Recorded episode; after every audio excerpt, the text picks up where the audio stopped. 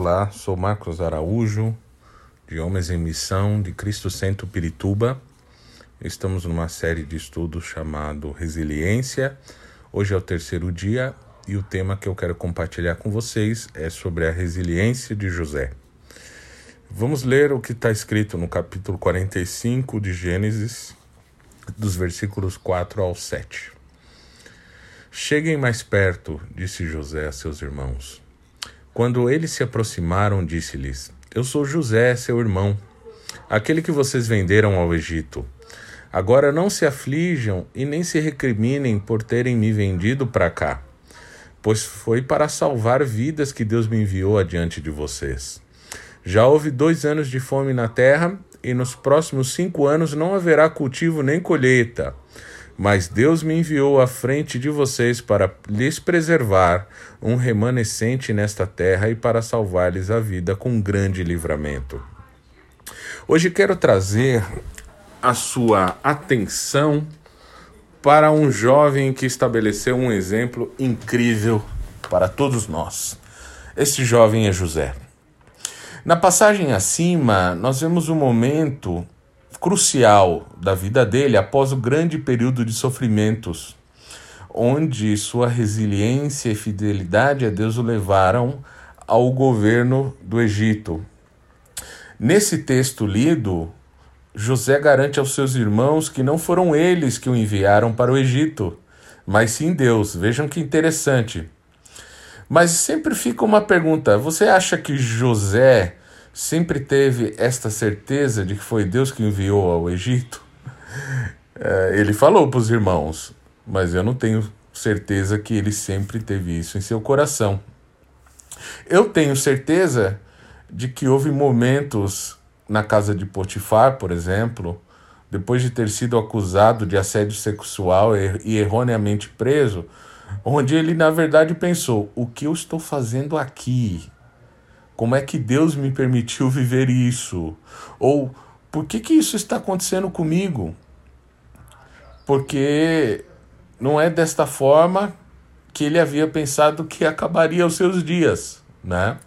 Mas como Davi, que em todos os salmos expressou suas emoções de uma maneira muito clara, que demonstrou suas dores e, e suas batalhas de luta e vida diária, José também deve ter experimentado assim uma montanha russa de, de turbulências emocionais durante esses 17 anos. Exatamente isso, 17 anos de luta até chegar ao posto de governador do Egito. Havia momentos muito prováveis e que ele sentia a vontade de, de desistir ou de ceder. E, no entanto, independentemente das suas emoções, ele continuou vivendo fielmente. Por quê? Porque, embora José não tenha visto sempre o que Deus estava fazendo, isso nem sempre nós vamos ver, porque nós temos que crer, e porque também Deus havia permitido tudo o que aconteceu com ele até que seus irmãos aparecessem no Egito. Era uma permissão de Deus. Por isso ele seguiu sua vida e, apesar de todas as lutas, continuou. O porquê é porque ele confiava em Deus. Ele soube descansar nas promessas de Deus, ainda que estivesse na cadeia preso. Ele soube descansar nas promessas de Deus, quando ele foi acusado de assédio. Ele soube confiar nas promessas de Deus quando ele havia sido vendido. Ele se rendeu às promessas de Deus. E isso deve servir como um exemplo para nós. Nós não sabemos sempre o que Deus está fazendo e como Ele está trabalhando, mas o que nós devemos sempre fazer é confiar nele e viver fielmente de acordo com a sua vontade. Podemos nos lembrar de tudo que ele fez no passado, tudo que Deus já fez por nós, como ele nunca nos abandonou e sempre foi fiel. Porque quando nós olhamos para trás e reconhecemos o que Deus já fez, isso nos permite ter uma, uma esperança confiante em Deus, não somente hoje, mas também relacionado ao nosso futuro. José lembrou certamente de tudo aquilo que ele havia recebido em fé de seus pais, das histórias dos seus antepassados, da fé de Abraão, da, do relacionamento de Deus com Isaac e com Jacó. E nós temos a Bíblia, que também nos cerca uh, de muitos exemplos. O que o próprio autor de Hebreus chama de uma grande nuvem de testemunhas, ou seja, os testemunhos dos crentes ao longo da história e ao nosso redor agora tem que gerar, tem que gerar em nosso coração uma perseverança, uma resiliência que se torne uma marca registrada do Cristo ressurreto em nós, fixando para faz, fazer fixar os nossos olhos em Jesus. Porque assim podemos confiar que é Deus que nos trouxe para onde estamos por seus bons propósitos, porque nós sabemos que em todas as coisas que Deus trabalha é para o nosso bem, é para o bem daqueles que Ele ama, para aqueles que foram chamados de acordo com seu propósito. Ou seja, lembrar de tudo que Deus sempre fez por nós e por tantos testemunhos que nós conhecemos, porque assim, ainda que nós estejamos num lugar completamente de sofrimento, de luta, de dificuldade, e nós sabemos que esse lugar não nos pertence, o Senhor continua conosco. E Ele vai nos ajudar a vencer a dificuldade que nós estamos vivendo.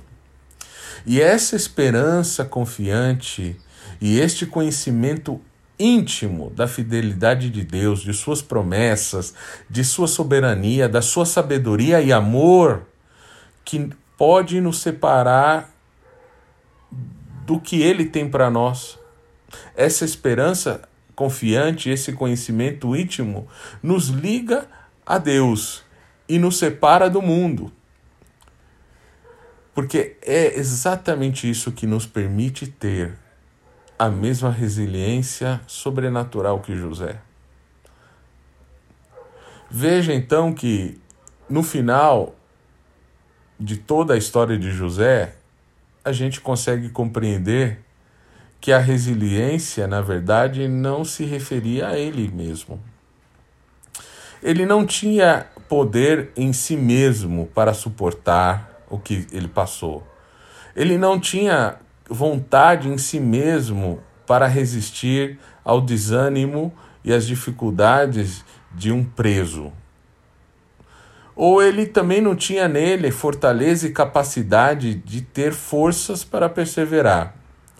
Mas a força resiliente de José, que é a nossa força de resiliência, ela vem apenas e totalmente de Deus.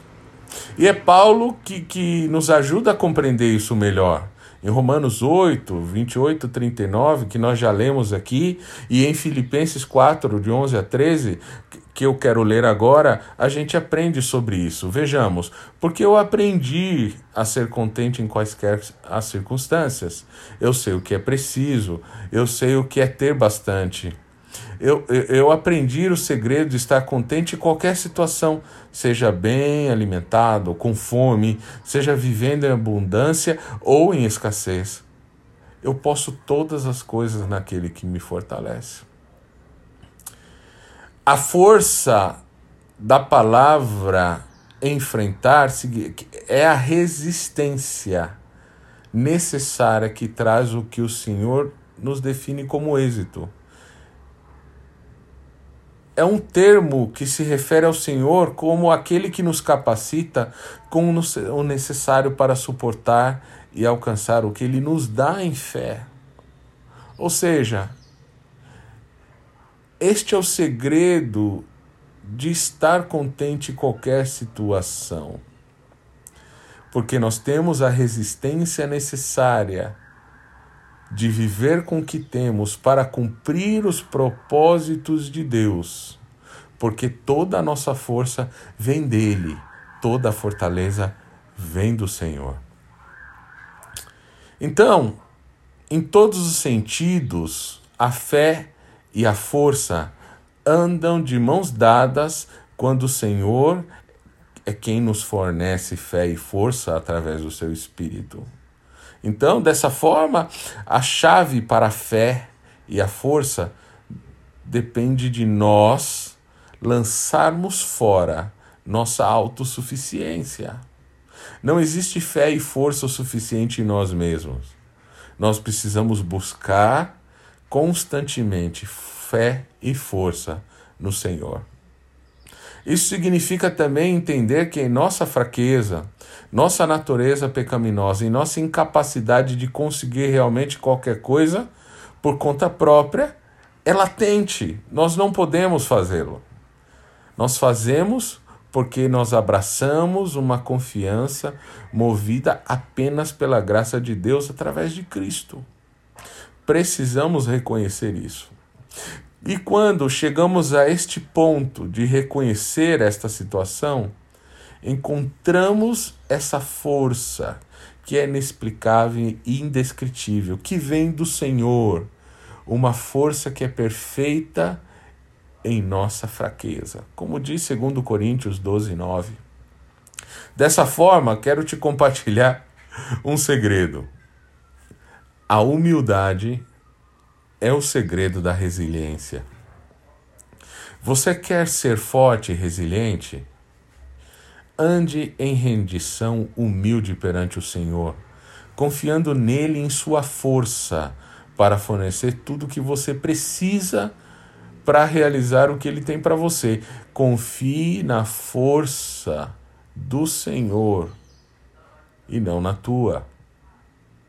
Confie na capacidade é, infinita de Deus e não na sua restrita e finita capacidade. Resiliência é humildade.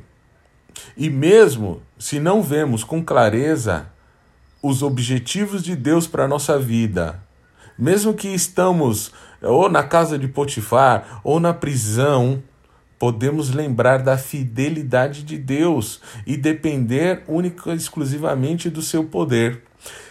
Contemplando o seu poder, enquanto ele fornece tudo que a gente precisa. Quando ele nos fornece o que dependemos dele, nós podemos seguir nos movendo cada vez mais perto do objetivo de que é ganhar o prêmio pelo qual Deus nos chamou. Então, como podemos exemplificar a postura e o coração de José e Paulo em nossas vidas todos os dias? Como podemos adotar a vida desses dois homens de Deus como exemplo para nós? Eu vou te sugerir que você comece a trazer à memória o que te traz esperança. Comece a anotar alguns versículos sobre a fidelidade e a soberania de Deus.